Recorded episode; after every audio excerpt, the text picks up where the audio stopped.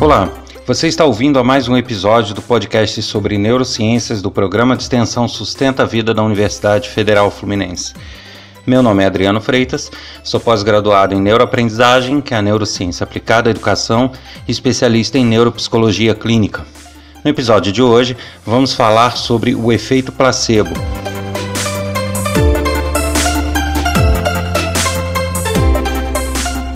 Olá, e no episódio de hoje vamos falar um pouquinho sobre o efeito placebo, definir o que, que é, entender um pouco uh, como funciona e os benefícios que ele pode causar na saúde de, um, de uma pessoa.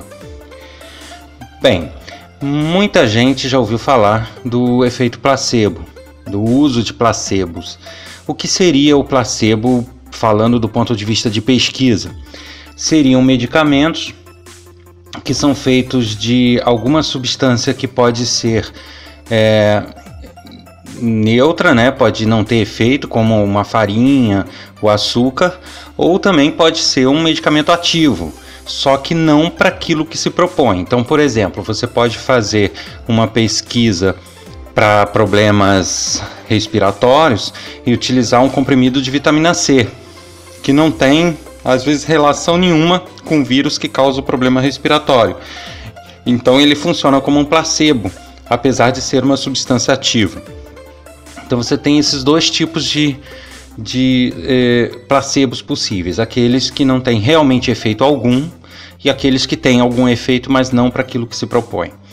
E é, nos estudos científicos, são dados medicamentos que estão sendo testados para um grupo e placebos para outro grupo, sendo que um grupo não sabe o que está tomando. E aí são feitas as análises, as comparações é, e o, colhidos os resultados. Só que é, o efeito placebo ele vai um pouco além do simplesmente dar um placebo para alguém para teste ele passou a ser reconhecido através de pesquisas que identificaram que para muitas pessoas o placebo funciona. Então, mesmo que é, não tenha uso nenhum para aquela patologia que a pessoa tem, para aquele problema que a pessoa tem, o fato de estar tomando um placebo já faz com que a pessoa tenha algum tipo de melhora.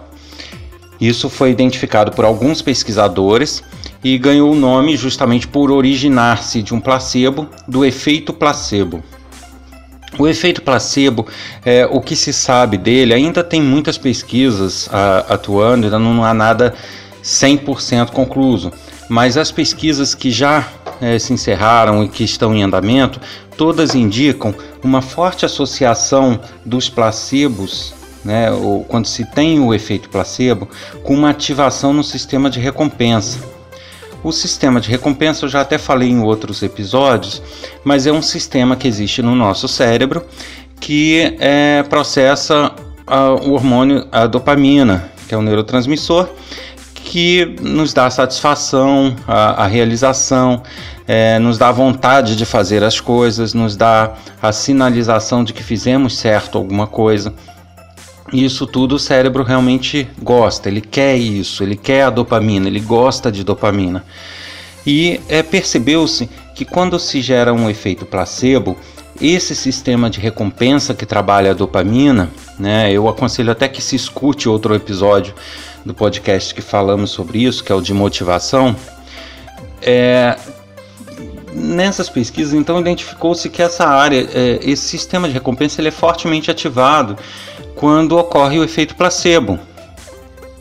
E aí, as deduções disso, né, as conclusões, são muitas. Dentre elas, é justamente que a pessoa, quando está com algum problema ou quando está com algo que precisa ser solucionado e que a incomoda bastante, ela quer de qualquer maneira se ver livre daquilo. E isso é, gera uma ansiedade, gera expectativas na pessoa, e quando há uma promessa de solução com base em algo, ou algum chá, ou algum comportamento, ou algum remédio, mesmo que placebo, muitas vezes isso ativa o sistema de recompensa no sentido de motivar a pessoa a utilizar aquilo. É mais ou menos o que é dito também naquele episódio que eu falei do viés de confirmação. A pessoa ela tende a, a assumir e a acreditar nas notícias que vão em encontro ao que ela acredita, ao que ela pensa. Então, se ela de fato acredita que o remédio vá curá-la ou vá mostrar resultados positivos, o que ocorre é que através de um viés de confirmação, ela é, acredita muito que aquilo vai funcionar. E ela mantém essa esperança, diminui o nível de ansiedade e aposta as fichas dela nesse medicamento. E ao tomar, é, é como se ela, poxa, eu consegui o remédio, é, era esse remédio experimental que eu precisava, e de repente vem o remédio, ela tem aquela satisfação como se ela tivesse conseguido o que ela queria muito, que é um remédio que vai levá-la à cura. Então, isso ativa de fato o sistema de recompensa. Então, é, além de acreditar muito naquilo, ela tem a dopamina por ter conseguido obter aquilo e isso gera um, um, uma carga de dopamina, uma ativação nesse sistema de recompensa. Mas muitas pessoas perguntam, ok, mas o que, que o sistema de recompensa teria a ver, por exemplo, com o sistema imunológico para combater um vírus, para combater uma infecção? E aí os pesquisadores atuam em outras frentes e, e já estão detectando o seguinte: é, naturalmente, o sistema de recompensa ele tem sim uma interferência no sistema imunológico das pessoas. Justamente é porque, partindo dos instintos básicos e das necessidades básicas de sofre, é, sobrevivência do animal homem, é, ele, é, a gente pode chegar à conclusão que aquelas atividades que são primárias no homem, que seria alimentação, sexo, por aí vai, elas são também as que abrem maiores portas de infecção. Então, através da alimentação, você tem uma chance alta de infecção, da mesma forma através do sexo e de outras atividades básicas. E aí, é, até por uma questão evolutiva de espécie, se acredita que uh, o sistema de recompensa ele por ele está muito envolvido com essas atividades, porque é ele que dá satisfação por se alimentar, a matar a fome, né, a, a, atividade sexual ela ativa fortemente o sistema de recompensa também, dá satisfação.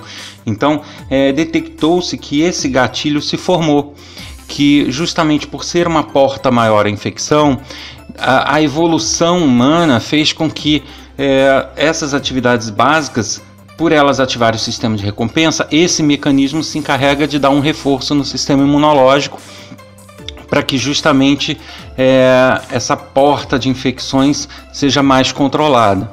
E aí a explicação de que por que ativando esse sistema de recompensa se melhora a, a, o sistema imunológico. E por isso a gente então faz essa ligação toda, que seria é, o fato de se obter um placebo e de se acreditar muito nele dispara o sistema de recompensa, que por sua vez ativa e fortalece o sistema imunológico. Então, é, parece algo curioso, mas é verdade. Então, é, não é mito dizer que placebos e, e funcionam e, e realmente ajudam o humano. Agora, a gente tem que ter, fazer uma diferenciação aí. Uma coisa é, é você ter um placebo que funciona para doenças e infecções que são possíveis de serem combatidas pelo próprio sistema imunológico natural. E outras são aquelas que não são possíveis, aí não há placebo que dê jeito. É, vou dar um exemplo aqui bem, é, é, vamos dizer assim, grave para que se tenha essa noção. Então vamos dizer, o câncer um câncer em estágio avançado. Não há placebo que dê jeito. Por quê? Porque não adianta fortalecer o sistema imunológico humano que ele sozinho não vai conseguir combater aquele câncer.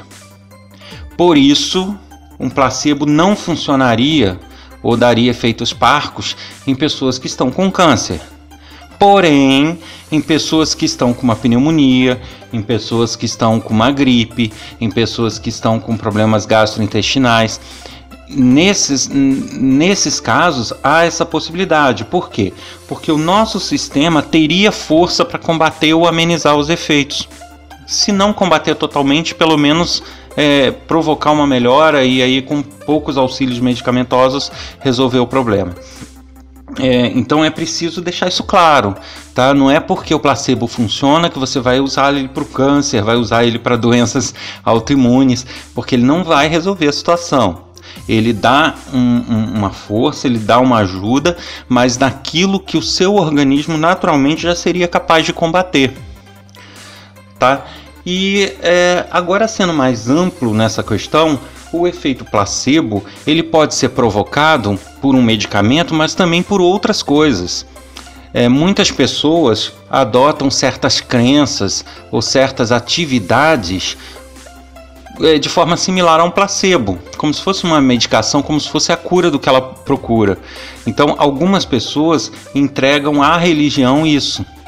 Então, atribuem curas e melhoras a uma religião que ela acredita muito que vai ser capaz de curá-la.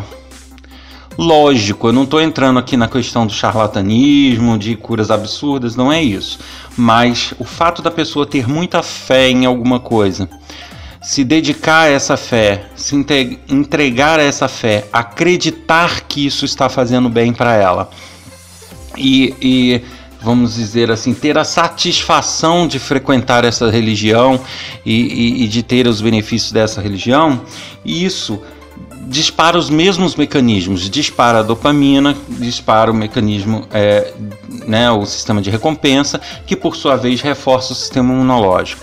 Então, é, repito, não é possível ter, por exemplo, uma cura de câncer pela fé porque é algo que o sistema imunológico não é capaz de combater sozinho, dependendo do estágio.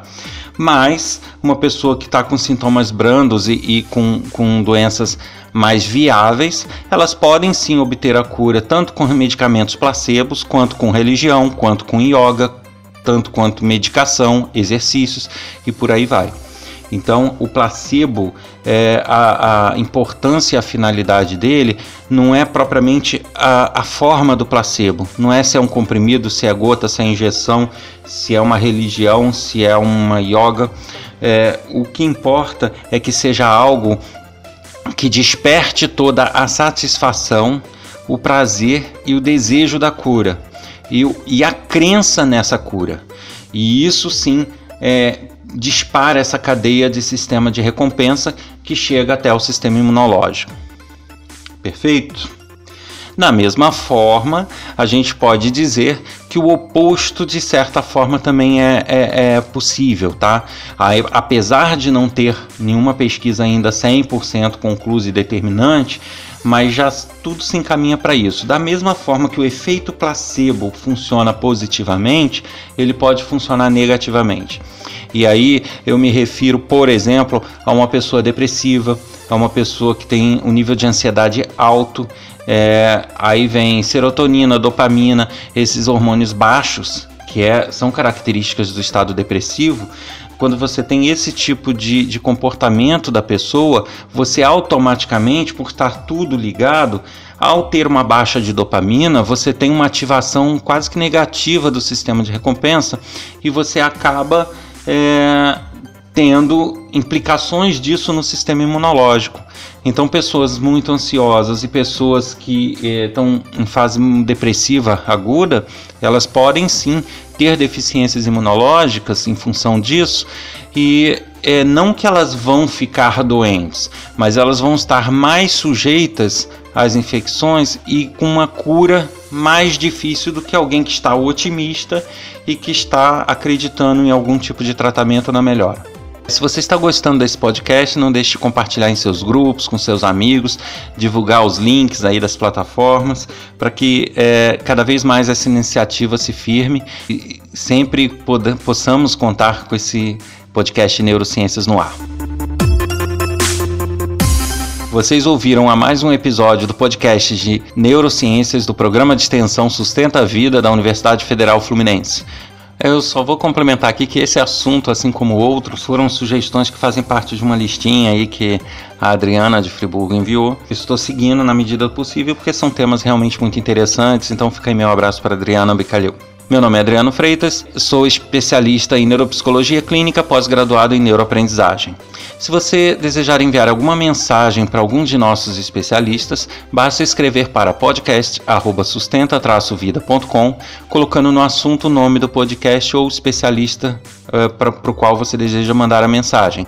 Se quiser mais informações sobre nossos projetos, cursos gratuitos e demais atividades de extensão, basta acessar nosso site www.sustenta-vida.com. Um abraço a todos e até o próximo episódio.